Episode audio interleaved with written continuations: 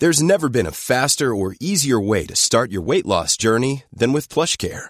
PlushCare accepts most insurance plans and gives you online access to board-certified physicians who can prescribe FDA-approved weight loss medications like Wigovi and Zepbound for those who qualify. Take charge of your health and speak with a board-certified physician about a weight loss plan that's right for you. Get started today at plushcare.com slash weight loss. That's plushcare.com slash weight loss. plushcare.com slash weight loss.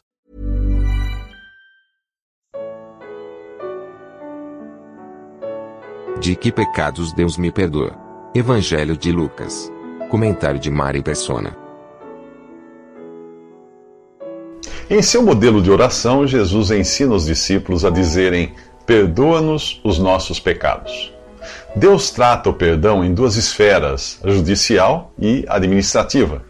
Do ponto de vista judicial, ao crer em Jesus como seu Salvador, você está de uma vez para sempre perdoado de todos os seus pecados, todos eles pagos na cruz. O sacrifício de Cristo não valeu apenas para os pecados passados, de antes de você crer, pois todos eles eram futuros quando Jesus morreu. Na cruz, os seus pecados foram pagos. Na sua conversão, eles foram perdoados. Se o sangue de Jesus só valesse para os pecados cometidos até o dia da, da sua conversão, você já teria perdido sua salvação. Pois se disser que nunca pecou desde então, você é um grande mentiroso. A primeira carta de João diz que se afirmarmos que estamos sem pecado, enganamos-nos a nós mesmos e a verdade não está em nós. Se confessarmos os nossos pecados, Ele é fiel e justo para perdoar os nossos pecados e nos purificar de toda injustiça. Se afirmarmos que não temos cometido pecado, fazemos de Deus um mentiroso e a Sua palavra não está em nós. Funciona assim: o perdão judicial você recebeu ao crer em Jesus, porque ele morreu por você, e a provisão para o perdão administrativo, para os seus pecados cometidos após a sua conversão, é garantida pelo mesmo sacrifício de Cristo. Nesse caso, Deus quer que você os confesse para restaurar a sua comunhão com o Pai. Mas veja se faz antes a lição de casa, pois a passagem não diz apenas perdoa-nos os nossos pecados, mas ela continua dizendo, pois também perdoamos a, a todos os que nos devem. Isso demonstra que o perdão buscado aqui é um perdão para a restauração de um relacionamento, como acontece também na esfera humana. Quando eu viajo a trabalho, eu recebo do meu cliente um voucher, uma espécie de vale, para eu usar nas despesas de alimentação, táxi, hotel.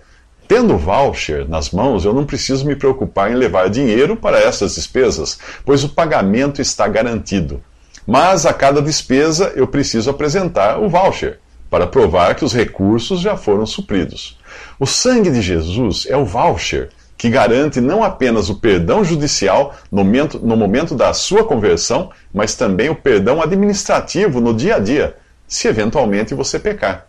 A primeira carta de João diz: O sangue de Jesus, seu Filho, nos purifica de todo pecado. Escrevo-lhes estas coisas para que vocês não pequem. Se, porém, alguém pecar, temos um intercessor junto ao Pai, Jesus Cristo justo. Ele é a propiciação pelos nossos pecados. Isso está em 1 João capítulo 2, versículos 1 e 2. Nos próximos três minutos, a oração ensinada por Jesus fala de nossa necessidade de pedir ao Pai por proteção na tentação. O último pedido da oração ensinada por Jesus é: Não nos deixes cair em tentação. A palavra tentação aqui é no sentido de teste ou prova, como quando nós testamos os freios do carro antes de uma descida ou participamos de uma prova na escola, repare que o pedido não é para não sermos tentados, mas para não cairmos ou falharmos no teste. Jó e Pedro foram, te foram testados assim e falharam, por confiarem em si mesmos. Jesus foi levado pelo Espírito ao deserto para ser testado pelo diabo e provou ser quem ele era, o Filho de Deus sem pecado e incapaz de pecar. Para o cristão é um privilégio passar por este tipo de tentação ou provação, pois quando Deus a permite, o objetivo é produzir algum resultado em nós. Veja o que diz Tiago no primeiro capítulo de sua carta. Meus irmãos, considerem motivo de grande alegria o fato de passarem por diversas provações, pois vocês sabem que a prova da sua fé produz perseverança. Pedro, o mesmo que foi reprovado, escreveu mais tarde exortando os cristãos a se alegrarem naquilo que receberam em Cristo, ainda que no momento presente e por um pouco de tempo fossem entristecidos por todo tipo de provação. Ele explica a razão desses testes ou provas que Deus permite, para que fique comprovado que a fé que vocês têm, muito mais valiosa do que o ouro que perece, mesmo que refinado pelo fogo, é genuína e resultará em louvor, glória e honra quando Jesus Cristo for revelado. Mesmo assim, devemos rogar ao Pai que não nos deixe tirar zero nas provas e que Ele possa transformar essas, essas experiências amargas em benefício para nossas almas e em louvor para a glória de Deus. O Senhor Jesus podia muito bem ficar no deserto 40 dias sem comer e beber, sendo testado pelo diabo por ser o Filho de Deus e, ao mesmo tempo, Deus e homem.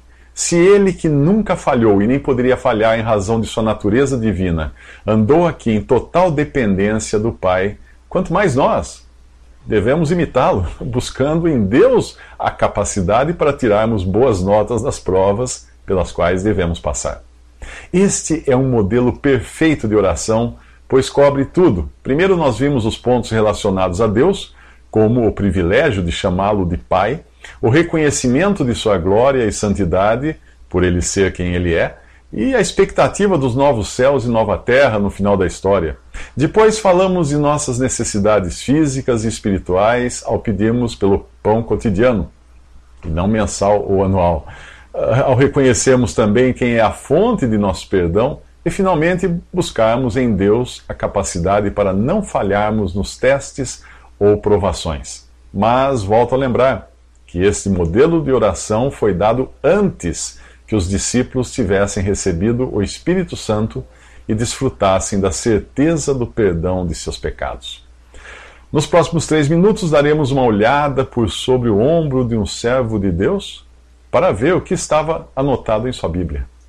John Nelson Darby viveu na Grã-Bretanha no século XIX e ficou conhecido pela autoria de dezenas de livros e hinos e de uma excelente tradução da Bíblia a partir do grego e hebraico. Curiosamente, um dos textos que ele mais ajudou a divulgar nem era de sua autoria, mas de autor desconhecido. Foi descoberto após a sua morte, anotado em sua Bíblia, como se fosse uma carta recebida de Deus e nos ajuda a entender que Deus sempre responde nossas orações. Porém, a resposta pode ser sim, não ou espere. O texto diz assim: Os desapontamentos da vida são, na realidade, apenas determinações do meu amor. Hoje tenho uma mensagem para você, meu filho. Vou segredá-la suavemente ao seu ouvido, para que quando surgirem as nuvens, que são um prenúncio de tempestade, elas sejam douradas de glória, e para que os espinhos nos quais você talvez tenha que pisar se quebrem. A mensagem é curta, uma simples frase, mas deixe que ela penetre no fundo do seu coração e sirva para você como um travesseiro onde possa descansar sua cabeça fatigada. A frase é: Fui eu que fiz isso. Está em 1 Reis 12, 24. Você já parou para pensar que tudo o que lhe diz respeito também diz respeito a mim? Porque aquele que tocar em você toca na menina dos meus olhos. Você é precioso para mim.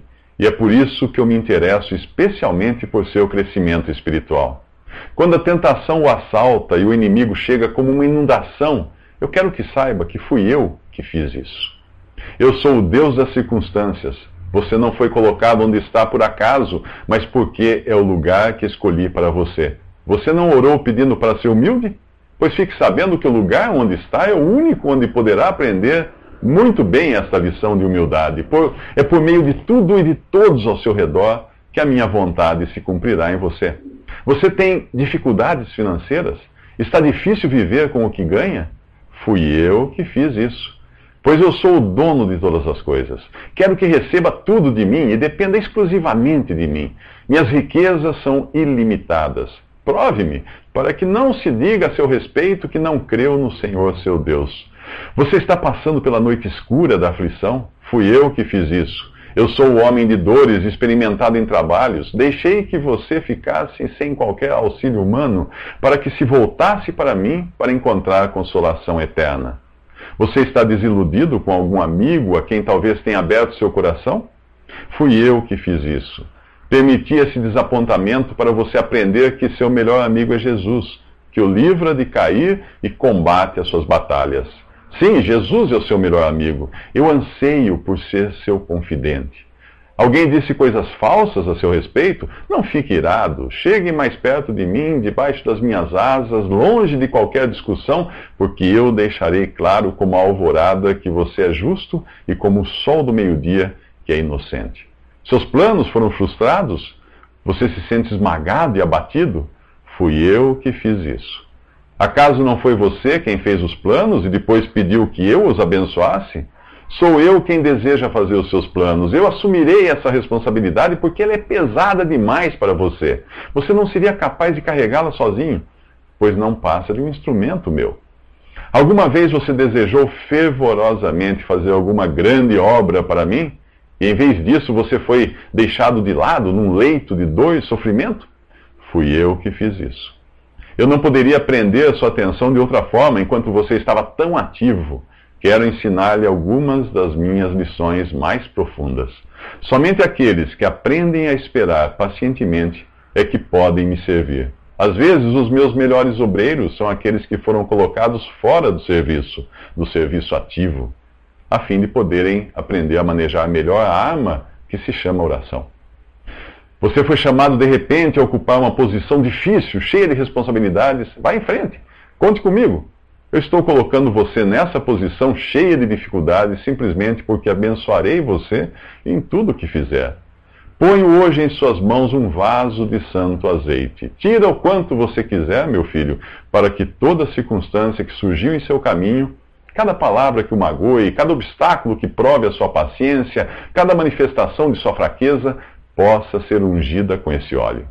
Lembre-se de que os obstáculos são instruções divinas a dor que você sofrer será na medida certa para você enxergar em todas as coisas a minha mão. Portanto, aplique o seu coração a todas as palavras que hoje te digo, pois elas são a sua vida. Já que o nosso assunto tem sido a oração que Jesus ensinou aos discípulos, seria bom nos ocuparmos por alguns minutos com o Salmo 121, que diz: Levanto os meus olhos para os montes e pergunto: De onde vem o meu socorro? O meu socorro vem do Senhor, que fez os céus e a terra. Ele não permitirá que você tropece. O seu protetor se manterá alerta. Sim, o protetor de Israel não dormirá. Ele está sempre alerta. O Senhor é o seu protetor, como sombra que o protege, ele está à sua direita. De dia o sol não o ferirá, nem a lua de noite. O Senhor o protegerá de todo o mal. Protegerá a sua vida, o Senhor protegerá a sua saída e a sua chegada, desde agora e para sempre. Nesse salmo, primeiro é, é levantando os olhos para Deus que você encontra socorro nas dificuldades. O mundo irá dizer a você: confie em si mesmo, siga o seu coração. Mas isso não passa de uma grande bobagem sussurrada nos seus ouvidos pelo diabo.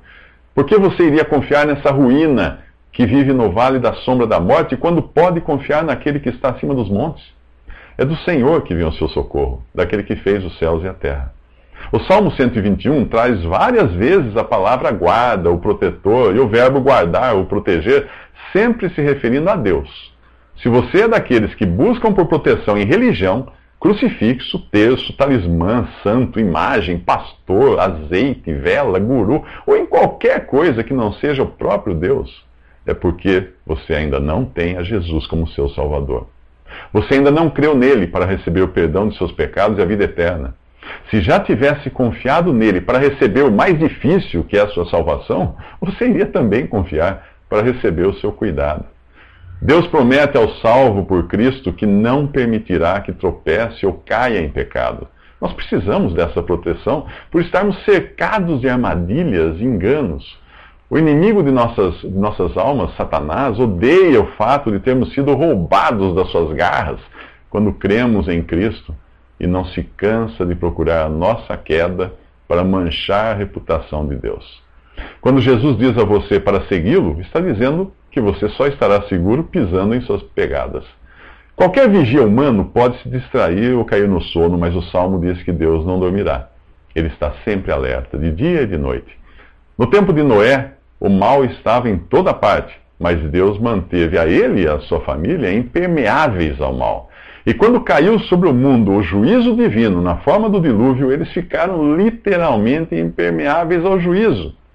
O Senhor protegerá de todo o mal, diz o Salmo. Em todas as circunstâncias você será guardado, em sua entrada e em sua saída, agora e na eternidade.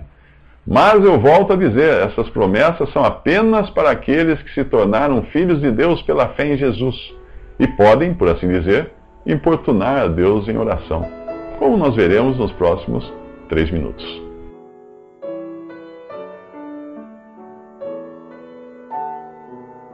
Visite respondi.com.br. Visite também 3minutos.net.